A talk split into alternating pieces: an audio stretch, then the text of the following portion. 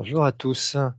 Allez, on commence avec pardon, Wall Street comme d'habitude. Alors Wall Street hier en légère baisse, euh, plutôt de la prudence avant la, publication du rapport mensuel sur le marché du, travail américain. Pour rappel, mercredi, on avait eu le rapport ADP qui montrait que le secteur privé américain avait créé moins d'emplois qu'anticipé. on était sur 89 000 contre 150 000 anticipés en termes de création d'emplois. Hier, on a eu le nombre d'inscriptions hebdomadaires au chômage plus faible qu'attendu. Il est ressorti à 207 000 contre 210 000 anticipés, donc ce qui montre qu'il y a de la résilience sur le, sur le marché du, travail. Donc, du coup, tout le monde sera, sera attentif au rapport mensuel sur le marché du travail qui sera publié aujourd'hui et sera scruté donc avec attention. Donc, dans ce contexte, le Dow Jones hier, moins 0,03% à 33 119 points, le SPI, moins 0,13% à 4 258 points et le Nasdaq, moins 0,12% à 13 219 points. Euh, côté rendement obligataire, bah, ça s'est légèrement euh, replié hier après le, pic qu'on avait atteint euh, courant septembre. Le dividende US hier à 4,71 contre 4,73 la veille. La présidente de la Fed de San Francisco, elle s'est exprimée pour indiquer que la Fed pourrait ne pas avoir besoin de relever à nouveau les taux, étant donné que la politique monétaire était bien ancrée en territoire restrictif. À noter que ces derniers jours, on a eu plusieurs, euh, expressions de la part de différents euh, présidents de Fed régionales euh, avec des discours qui vont un petit peu dans tous les sens, donc il y en a pour tous les goûts. la saison des publications débutera ce mois-ci. D'après les, premières données qu'on peut, avoir, les, entrepreneurs, les entreprises pardon, du SPI devrait afficher au T3 un chiffre d'affaires en progression de 1,6% sur un an. Donc là aussi, ça sera scruté avec attention. Hier, côté valeur, euh, on notera Dell en baisse de 1,5% avec des perspectives de chiffre d'affaires décevantes. Euh, l'effet de l'essor de l'intelligence artificielle pourrait prendre du temps à se, concrétiser pour le groupe.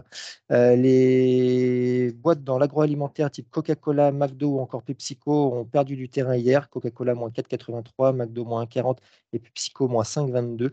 Les investisseurs s'inquiéteraient de l'effet des nouveaux traitements contre l'obésité Ozempic et Wegovy pour, les citer, qui, qui diminuerait l'appétit pour les aliments sucrés ou gras. Et puis ExxonMobil, moins 2,55, euh, qui paye le nouveau recul des, prix du, brut. Euh, hier, le pétrole, euh, le Brent, moins 1,93% à 84,15 dollars et le WTI, moins 1,95% à 82,58 dollars. Les incertitudes sur la demande commencent à prendre le pas sur la, sur la baisse de production de l'OPEP. En Europe, c'est un léger rebond, excepté pour l'Allemagne, avec la, détente des rendements obligataires. Donc le CAC plus 0,02% à 6 998. On ne passe toujours pas au-dessus des, des 7 000 points. FTSE plus 0,53%. Le DAX, on le disait, moins 0,20, plombé par le secteur automobile après la, baisse des immatriculations en, septembre. L'Eurostock 50 euh, clôture stable et le stock 600 plus 0,28%. Côté valeur, tout le monde aura remarqué Alstom en baisse de 37,58%. Le groupe a réduit sa prévision de cash flow pour l'année fiscale en raison notamment de, retard euh, des commandes. Donc Alstom largement euh, pénalisé à cause de ça. Le secteur aérien, lui, en progression de 1,45% et profite de la baisse des cours de l'énergie. Donc euh, Air France plus 3,74 et AIG plus 2,54%. Évidemment, de l'autre côté, on a du Total Énergie en baisse de 0,53%. Sur le change, le dollar en baisse de 0,24% contre un panier de devises en attendant le, rapport sur l'emploi américain. Et évidemment, mécaniquement, l'euro en progression de 0,23%. Euh, pour finir en Asie ce matin, Tokyo qui finit en ordre dispersé, le Nikkei moins 0,26%, euh, essentiellement, enfin en bonne partie euh, pénalisé par la baisse des semi-conducteurs, et puis le Topix, lui, qui finit en progression de 0,05%. voilà ce qu'il fallait retenir sur les larges caps. Je laisse la parole à Nantes sur les mid small. Oui, bonjour, je commence avec LDC et ses résultats. Donc, LDC a enregistré un chiffre d'affaires au deuxième trimestre de 1,508 milliard d'euros en forte croissance, plus 8,2%, et notamment en ligne avec les attentes. Les chiffres ont été portés par les nouvelles acquisitions, Ovoteam, Matin, Savic et Galimène, qui ont contribué un peu plus qu'attendu aux résultats. Les prix qui étaient annoncés en baisse sont en revanche moins reculés qu'estimés.